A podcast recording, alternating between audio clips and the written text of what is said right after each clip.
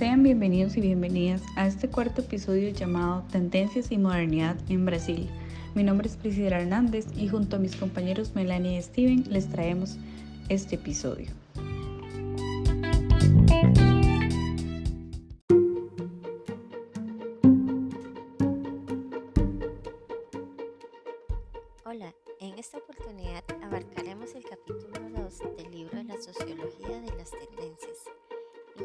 Con las tendencias y modernidad. Las tendencias nacieron con la modernidad, son la consecuencia de grandes cambios observados a finales del siglo XVIII en, el ámbito económico, tecnológico y sociológico. La moda como solución en las contradicciones del capitalismo. Según Daniel Day, el capitalismo entendido como forma de sociedad y no únicamente como sistema económico reina sobre tres reinos a priori irreconocibles. La economía, regida por la necesidad de la eficacia, la política que se supone tiende hacia la igualdad y finalmente la cultura en la que la preocupación dominante es la relación de uno mismo. En un contexto así, el sistema de moda y las tendencias es uno de los pocos, por decir el único, susceptible a conseguir a conciliar entre estos tres órdenes. Lo podemos ver en en las revistas de moda. Las principales revistas de moda suelen ser mensuales, trayendo las principales tendencias de cada número, tips de modas, pero también mucho contenido de belleza y maquillaje. Dicen que las revistas de moda son para ser vistas con los ojos, es decir, más que más para mirar las imágenes y las fotos bonitas que para leer la propia revista. Quien diga esto está muy mal, pues de todo también suele tener mucho texto y artículos sobre moda, desfiles, tendencias, estilistas, además de personajes inspiradores entre ellas la revista Vogue Brasil. Es imposible hablar de la revista de moda y no recordar de inmediato una de las revistas más famosas del mundo, La revista Vogue Brasil es una revista mensual y habla sobre moda, belleza, salud, arte y comportamiento. Además, la revista Vogue Brasil también publica tendencias y muchas noticias en tiempo real en su página web. La tradición del nombre Vogue como publicación de moda se remonta más de 100 años atrás, creada en, 1892 como seminario en los Estados Unidos. Actualmente tiene ediciones en numerosos países. Vogue Brasil tiene mucho contenido y calidad, no se queda atrás. Es para los amantes de moda y los que les gusta mezclar el lujo con la calle revista que podemos ver en esta oportunidad es Harper Bazaar Brasil, otra revista de referencia mundial con casi 150 años de historia. La versión nacional habla de moda, belleza, lujo y estilo de vida, con un estilo de audiencia un poco similar al de Vogue. Harper Bazaar en Brasil también presenta muchas novedades y look de las mayores marcas nacionales e internacionales con mucho lujo.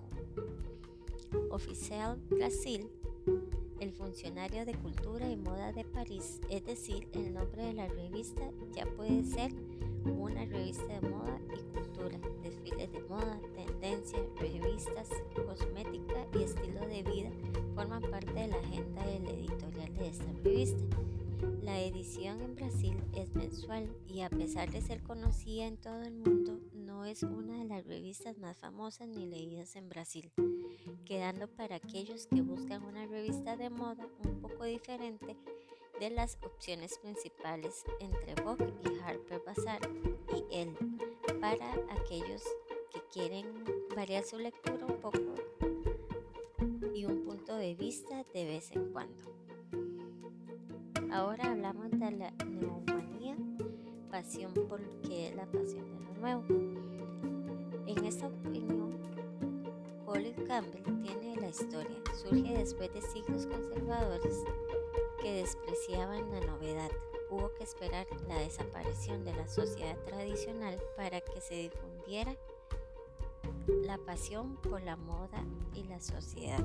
El individuo consigue la posibilidad de dar forma simultáneamente a la sociedad y su persona siguiendo sus deseos.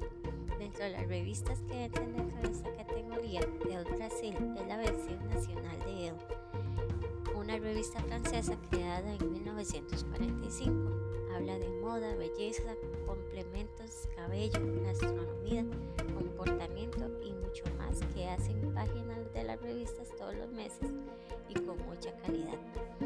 Mostrando diferentes tendencias y estilos, el Brasil también toma hermosas editoriales todos los meses para inspirar a sus lectores y lectores de look y de temporada.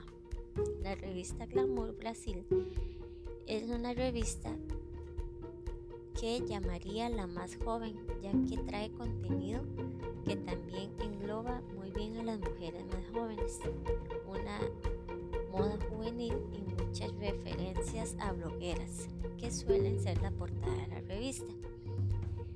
La revista Glamour es una revista con Denas y fue creada en 1939 en Estados Unidos.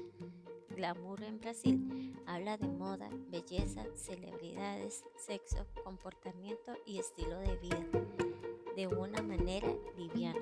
Además de ser una revista de moda, Glamour Brasil es una revista para mujeres con una variedad de contenido.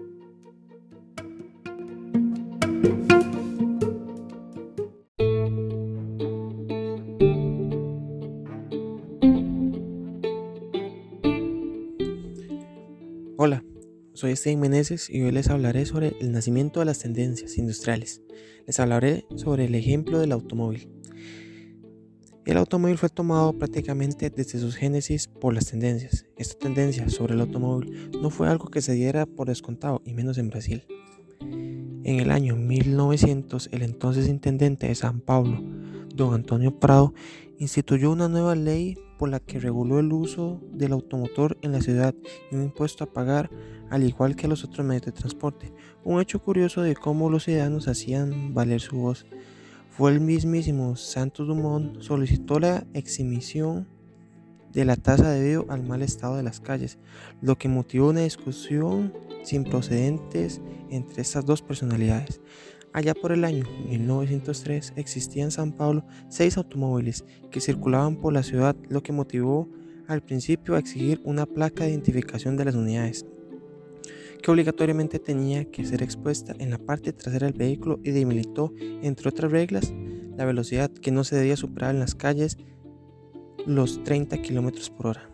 Años más tarde, en 1919, llegó a San Pablo la Ford Motors Company, se instaló en un galapón alquilado donde se desarrolló el proyecto del popular Ford T, llamado curiosamente The Ford a bigote. Un año más tarde comenzó el montado de los primeros camiones, hechos que le exigió a la empresa instalarse en un espacio mayor, pero desde años anteriores no iban a estar solos. Y después, ya que en 1925 a Ford le iba a surgir un competidor de ventas en el mercado, llegó la General Motors con una fabricación diaria de 25 unidades automotrices. El acontecimiento generó un gran suceso de ventas y al final de ese mismo año habían vendido casi 5.600 autos. Éxito que obligó a la empresa a aumentar su producción a 40 autos por día y en 1930 la General Motors se mudó a un terreno de 45.000 metros cuadrados en San Pablo Caetano Azul, Gran San Pablo, donde permanece hasta hoy. Esta gran tendencia de la industria automovilística en Brasil tomó tanto poder que en 1950, importado por la empresa Brás Motor, arribaron a Brasil las primeras 30 unidades del Fusca Escarabajo y algunas combis fabricadas en Alemania por la Volkswagen, vehículo que era visto como mucha desconfianza en el inicio, tomándose desde luego el mayor suceso de ventas y un gusto popular en Brasil ya que para el año 1953 la Volkswagen inauguró su filial brasileña con una planta de montaje al igual que el comienzo de Ford y General Motors, en un espacio alquilado en la Gran San Paulo. Debido al impulso de estas tres grandes empresas automovilísticas mundiales, el entonces presidente de Brasil, don Getulio Vargas, dio forma a la nacionalización e información de la industria automovilística en el país y publicó un documento en el que constaría que de allí en adelante podrían ingresar a Brasil vehículos desmontados con piezas que no se fabrican en territorio brasileño, dándose un gran avance en el mercado nacional de la industria automotriz, con reglas establecidas para elaborar la mayoría de los elementos necesarios para armar un vehículo. Fue creado un nuevo órgano llamado Grupo Ejecutivo de la Industria Automovilística y a través de esta institución se ofrecieron estímulos fiscales a las empresas interesadas en la fabricación, las que comprometieron a producir camiones con el 90% de componentes nacionales y en automóviles de un 95%, lo que con el tiempo se cumplió tal como la ley solicitaba de esta manera. El automóvil de fabricación nacional se tornó una realidad palpable y la fiebre por consumirlo era bien marcada en la preferencia de la gente. Tanto Volkswagen Fusca, denominado el escarabajo, era el auto preferido del público brasileño, por lo que batía los récords de venta, se tornó popular y fue conocido auténticamente el vehículo brasileño. Ahora les hablaré sobre popularizar la moda. Producir nuevas tendencias no bastaba, también había que difundirlas en el conjunto de la sociedad, como pasó en Brasil con el primer periódico editado por una mujer. En 1852 encontramos O Jornal das Senhoras, el primer periódico de mujeres en Brasil editado por la argentina Juana Manso de Noara, cuya preocupación principal era despertar en las mujeres de su pasividad social, denunciar las injusticias contra las mujeres en relaciones a sus derechos y elevar su estatus social para conseguir la emanación moral. En 1862 se publica Oh Bello Sexo, cuya editora Julia de Albuquerque Sandía Aguilar tenía como objetivo elevar a la mujer al sitio de ángel de la familia como una manera de demostrar que ellas son las resguardadoras del orden familiar y por lo tanto del orden social. Luego de estas publicaciones aumentó significativamente el número de editoriales en Brasil y vemos nacer el periodismo como O Sexo Femenino en 1873, O Domingo en 1874, Jornal das Damas en 1875 y El Eco das Damas en 1879, entre otros, lo cual generó un campo en el cual la mujer podía expresarse mejor, ya fuera en un ámbito de expresión sobre sus derechos o de promoverse en el mercado laboral.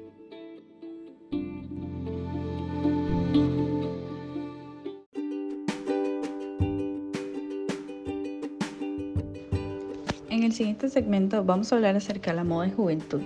Moda brasileña años 60, la colección Rodia. La marca Rodia no era una firma de moda, sin embargo, su director de publicidad, Livio Rangán, la convirtió en símbolo de modernidad brasileña en los años 60. Desde aquella época dorada llegan a las salas del Museo de Arte Moderno de São Paulo 79 piezas de vestuario elaboradas por primera vez en Brasil, con tejidos sintéticos ideados por artistas reconocidos. Rodia, de origen francés, era una empresa química que llevaba desde los años 20 fabricando múltiples productos industriales. La idea semilla de la colección Rodia fue precisamente ampliar el horizonte de sus tejidos, introduciéndolos en las piezas de vestir de la moda brasileña. El público nacional aún estaba acostumbrado a prendas de algodón, esto suponía un reto para Livio. Más allá de lograr el objetivo, se tomó el encargo lo grande y colocó a Rodia como imagen de la modernidad y en abanderar la moda brasileña. Incluso se podría decir que la imagen que un Brasil en años 60 quería exportar más allá de sus fronteras. Organizó todo un engranaje que funcionó a la perfección. Buscó artistas de vanguardia que idearan los estampados, eligió los mejores diseños de moda, trajo las últimas tendencias de París y Nueva York y seleccionó las modelos que mejor representarían el estereotipo de mujer brasileña. A partir de ahí generó lo que hoy llamaríamos una genial estrategia de marketing. En 1961 no existía una feria de moda como las de hoy en día en la que dar a conocer sus producciones tendría que servirse de la Feria Internacional de la Industria Textil. Allí presentó por primera vez un desfile de moda con la colección Brazilian Nature, un éxito que sería solo el principio de más y más moda. Además de unir la industria textil con las artes plásticas, Rangan buscó colaboraciones con músicos, coreógrafos, actores, bailarines en eventos sociales que traspasaron todas las fronteras de la simple fabricación de ropa. Su otro aliado fueron las revistas de moda, con la ayuda del fotógrafo Otto, Los editoriales en Manchete o en Cruzeiro pasaron a ser su gran escaparate. Las publicaciones participaron en diferentes proyectos que llevaron la moda brasileña por todo el país y también al extranjero, para transformar las ideas francesas en algo propiamente brasileño. Los artistas recuperaron motivos nacionales con los que impregnaron sus telas.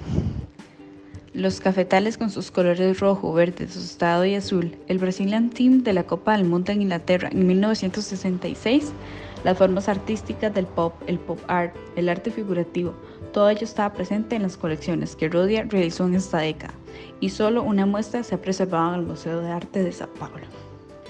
Moda brasileña, algo más que bikinis. Quien piense que la moda brasileña se limita a bikinis y ropa de playa se ha quedado parada en el tiempo. Exactamente en 1995, cuando Brasil carecía de una semana de la moda y no había ninguna plataforma para apoyar y divulgar a los, a los estilistas con más talento del país, el panorama cambió con la creación del Fashion Week, actualmente la mayor semana de moda de América Latina que presenta tendencias propias, menos dependientes de Europa y cuenta con profesionales a lo largo de toda la cadena de producción, incluido un equipo de modelos que son los mejores del mundo. La moda brasileña siempre ha buscado su identidad para ser reconocida dentro y fuera del país, pero creo que esa discusión es interminable. Lo que tenemos claramente son contribuciones brasileñas a una moda que hoy es global. La principal de ellas es el casual wear, representado por nuestros jeans, que es uno de los mejores del mundo opina la consultora de moda Gloria Cajlil, responsable de la primera web de moda de Brasil, Chic. A la ropa vaquera, el aspecto artesanal de la moda, que si hace 20 años era visto como seña de identidad folclórica, parece que vivirá un rescate para el próximo invierno. Un ejemplo de la colección de Ronaldo Fraga, un conocido estilista que tiene el hábito de trabajar con artesanos y defiende una producción 100% nacional. Los efectos de la crisis económica que atraviesa Brasil se han dejado sentir en los pasillos de la Semana de Moda. El evento ha adoptado un formato más pequeño, más concentrado y en los pasillos se habla al fin de los creadores de productos de gama media y hasta de la escasez de materias primas en el mercado brasileño. Para los amantes de la moda, las revistas de moda son una gran fuente de información e inspiración. Algunas de las revistas en Brasil serían Vogue, Arpes, Bazar, el, Leo Oficial, Glamour, Mary Claire y Maniquí. Acerca de la despolitización progresiva de los movimientos de moda, los estilos atrevidos generalmente son el tema de conversación en Sao Paulo durante la Semana de la Moda. En el 2020, los conocedores de la alta costura se han enfocado en los modelos, específicamente en el color de su piel. Por primera vez, los diseñadores del desfile de moda más grande de Latinoamérica que termina hoy se han visto obligados a garantizar que el 50% de sus modelos sean de raza negra, afrodescendientes o indígenas. La acción afirmativa en el mundo de la moda es el intento más reciente para aumentar la representación a través de un edicto en Brasil, donde un gobierno anterior de tendencia izquierdista promulgó cuotas basadas en la raza en las universidades federales. Otros han seguido esos pasos últimamente. Más de la mitad de los brasileños se identifican como de raza negra o birraciales, pero eso no se refleja en las revistas y anuncios del país, donde siguen predominando las imágenes de personas de tez clara.